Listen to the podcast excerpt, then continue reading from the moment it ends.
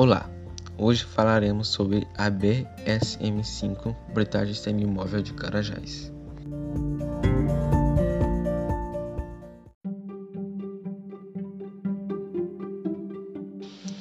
BSM Britagem Semimóvel ela se chama assim por conta que se torna móvel com o passar do tempo. Sempre vai estar instalada perto da cava onde vai estar acontecendo a extração de material.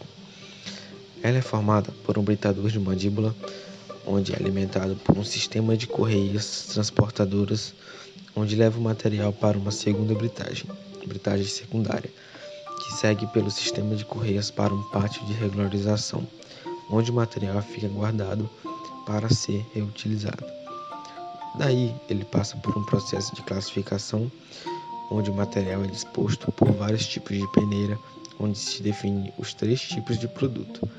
Caso, após o material passar pelas peneiras e ainda não estiver do tamanho certo, ele vai para um circuito fechado do britador terciário para que o material possa ser reduzido ao tamanho ideal.